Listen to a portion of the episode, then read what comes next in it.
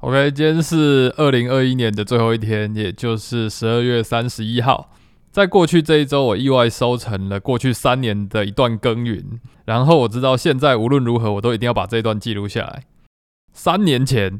啊，我女朋友 Hazel 在成品拿起了一本叫《Find Your Why》的书。在此之前，其实我都排斥看心灵成长相关的书。但那本书的独特之处就在于，它需要有一个人来帮你开工作坊。那帮忙开工作坊的那个人呢？他基本上他也必须掌握跟指导一些询问的技巧，来帮忙受访者去厘清一些他自己看不到的事情。简单来说，他的核心诉求就是你必须把你过去所有记忆上印象深刻、那些对你来说仿佛有着独特意义的一些过去经验跟记忆，把它说出来，然后借由另外一个人的帮忙来帮你厘清到底为什么这个体验似乎是独特的。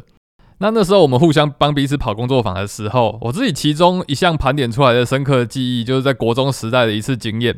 印象很深刻。那是个下课的时间，我被数学老师指派去辅导一位数学不太好的同学。那如今我依旧印象很深刻。当时的我其实不仅想要教会他，我其实真正想要的是在这个知识的交付过程中，去证明他其实一点都不笨。如今我已经不确定当时这个动机到底有多少是出于对朋友的善意，但唯一可以确定的就是他当时其实就是处在一个自暴自弃，然后就是他会嚷着说我就是笨蛋啊的一个态度这样子。那那个时候我就正值最中二的一个时代，那我其实，在那个阶段我就很相信，其实人的可能性是无限的这样子。所以证明他一点也不笨这件事情，反而变成了我最大的 motivation。所以整个教学的过程，我就表现的一派轻松，然后将一个一个数学的逻辑零件递给他。但其实那个当下，我其实内心是十分害怕的，因为我觉得我只要一步交付失误，就会触发他挫败的地雷。再加上我先前已经明确表示他不笨的这个宣言，那那个结果一定会变成一个他真的很笨的一个暗示。那这个暗示说不定就这一辈子都会纠缠着他。那最后呢，我真的成功让他在完全没有体会到丝毫挫折的情况下，掌握了整个数学逻辑，然后也顺利在后续的延伸的解题中证明了他可以自己运作。就在我确定他真的学会了这件事情之后，我就说：“你看嘛，你根本就不笨啊，你完全就会啊，只是你不想学而已嘛。”记得在我逃走之前，我就是这样跟他说的。对我那时候精神上完全就是逃走。我相信这个故事之所以让我这么印象深刻，很大一部分就是当时的我其实很怕自己，其实没有办法继续维持这个意向。这个你其实有这个可能性，你你根本就不笨的这个意向，就生怕自己只是侥幸跨出了这个雷区，说不定再交付一次失手了，这个地雷就爆炸了。所以三年前，当 Hazel 在我们跑完工作坊之后，他对我这个独特的记忆，还有其他几个特殊记忆，他有尝试做出一个解释。他觉得我提出的这些故事都是我在帮助他人的一个情境，但我又跟他讲述了我逃走了的这一段心境，因为我其实自己不是很确定我自己是不是为了帮助他。如果对我来说，我真的是想要帮助他的话，我可能就不会离开逃走，而是可能把更多的数学观念交付给他。所以当时三年前，我虽然认同帮助这个利论说得过去，但那股违和感就一直在我心中回荡着。呃，但 by the way，我们当时替彼此定义的核心，基本上杂值都高到不太有用。像我印象很深刻，我那时候在解析 Hazel 他的核心体验是什么的时候，我会忍不住去质疑说，他是不是只是在追求价值本身？但三年后，我那天跟他一起对我们三年前这些记忆的答案的时候，那些原本被我视为是不是只是纯粹追求价值的点。其实都是他在追求革新这件事情的体验，只是革新的这个结果往往都代表着很大的价值。就跟刚刚他评论我的核心体验应该是帮助他人，我们当时会有这样子的看法结论，其实算是异曲同工。也就是我们都只从结果来看，当时的我们还没有办法从各种体验的角度来看待事情。所以直到三年后，也就是大概一个礼拜之前。我不知道怎么样，突然间就想起了当时这一颗未解的杂质原石，然后瞬间意识到自己对这件事情真正的共鸣还有满足的点，其实是在于意念的传达以及传达手段的设计跟编织。就以教数学这件事情来讲，我的核心体验不是教导，也不是教会，而是挑战编织一个它不会碰壁的一个传达形式，来传达你不笨的这个意念。所以三年前那个定义就是帮助他人的这个结论，其实只是我发挥了我的核心体验所造成的正向影响力之后的结果。但那个结果其实并不是我真正满足的核心，所以我今天主要想要分享的就是，你看同样那个对的故事，如果你没有真的意识到那个核心的着眼点，就像你把一个东西握在手中，你那个重心有没有抓对地方，那个手感以及你应用它的可能性，基本上是天差地远。但事实上，我过去这一两年，我原本已经自认为我已经抓到了很多正确的核心体验。那对我来说，对的核心体验超脱不了像是情绪、发起、传达、方向性。跟聆听等等等这些关键词对我来说都完全正确，我有所感的事物都不超脱这些词汇，但这些碎片其实并不好被我主动使用。这件事情就像是我如果把帮助他人当成是我的核心，那我在选定目标以及施展手段的时候，一定会造成一些力不从心的状态。简单举个例，之前说过，我之所以成为前端工程师，就是因为我有写一篇小说。那我其实有企图尝试用一些比较视觉跟互动的形式来把这个故事呈现出来，所以我就做了网站，那也就累积了相关的经验。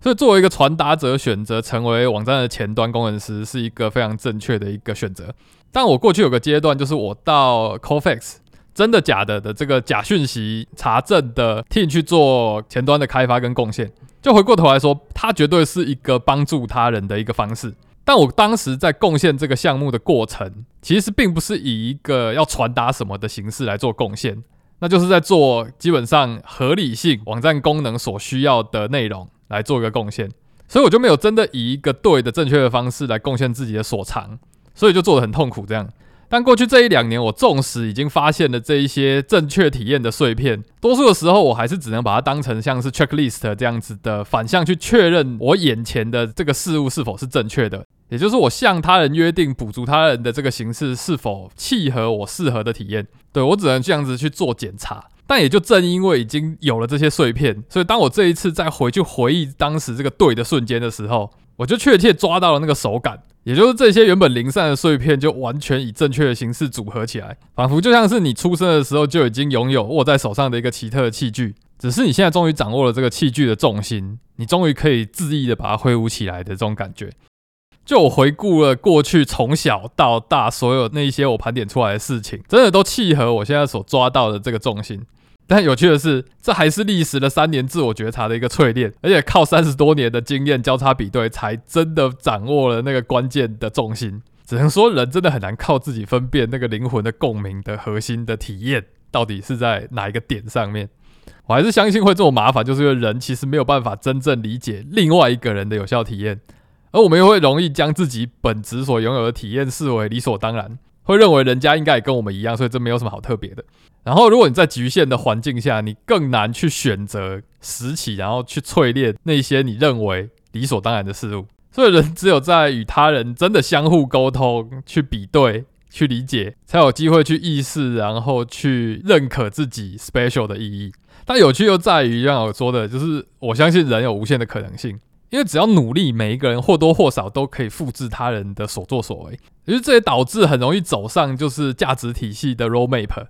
然后到最后，即使你启动的点是对的，但在没有厘清自我的核心之下，人很容易为了去维持你的价值兑现，而越来越与自我剥离开来。但每一个人都有不同的核心体验，而淬炼这种核心体验，势必让你可以比纯粹扩展自己的可能性而走得更远。进而去帮助那一些即使有能力也有可能性可以做到这件事情，但其实无法从中体验满足的人，创造那些原本不属于他们的生命体验。回想这两年我成为自由工作者，虽然做的多数都是动态跟互动相关的工作，但时常还是会有一些觉得不对劲的地方。如今这样也完全的就理清了。对我来说，这个正确与否，就在于我所打造的体验是不是真的有意念、有企图的在试图编织跟传达些什么。又亦或只是作为一个附加价值的载体，实际上并没有试图在演出上对接收者植入某种意念。所以现在回过头来，所有的事情都解释得通了。于是过去从小到大那些独特的记忆、感动、热情，甚至原本以为结束了的一些那些最纯粹的憧憬，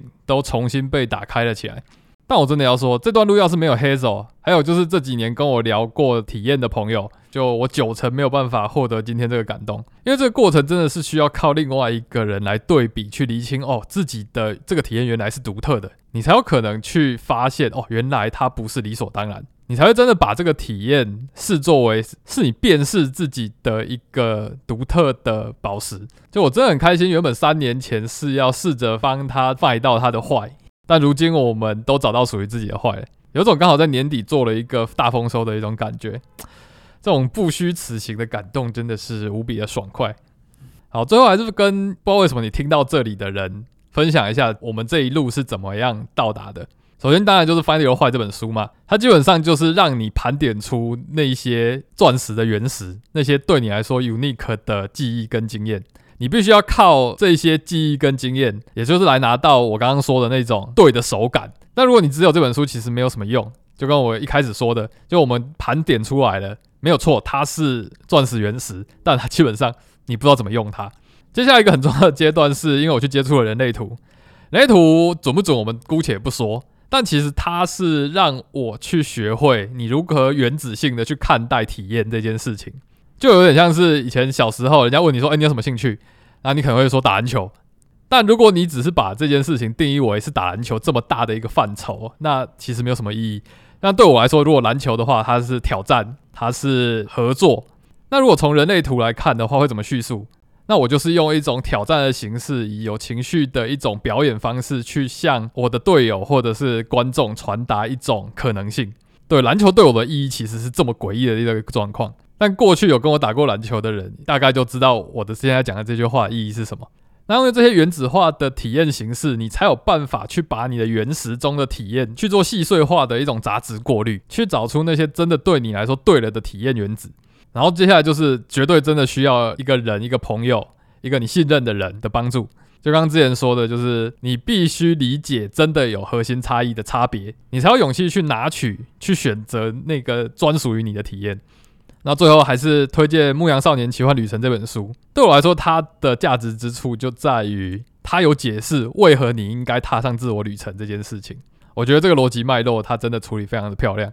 好了，这就是作为二零二一年底的最后一次分享。就从过去经验来说啊，当然人生绝对不会这么简单。但我现在真的有一种人生重新启动的一种感动。过去因为过多杂质累积起来所遮蔽的眼前的道路，现在全部都开阔了起来。所以希望大家也有机会找到属于自己最真实的那个核心体验。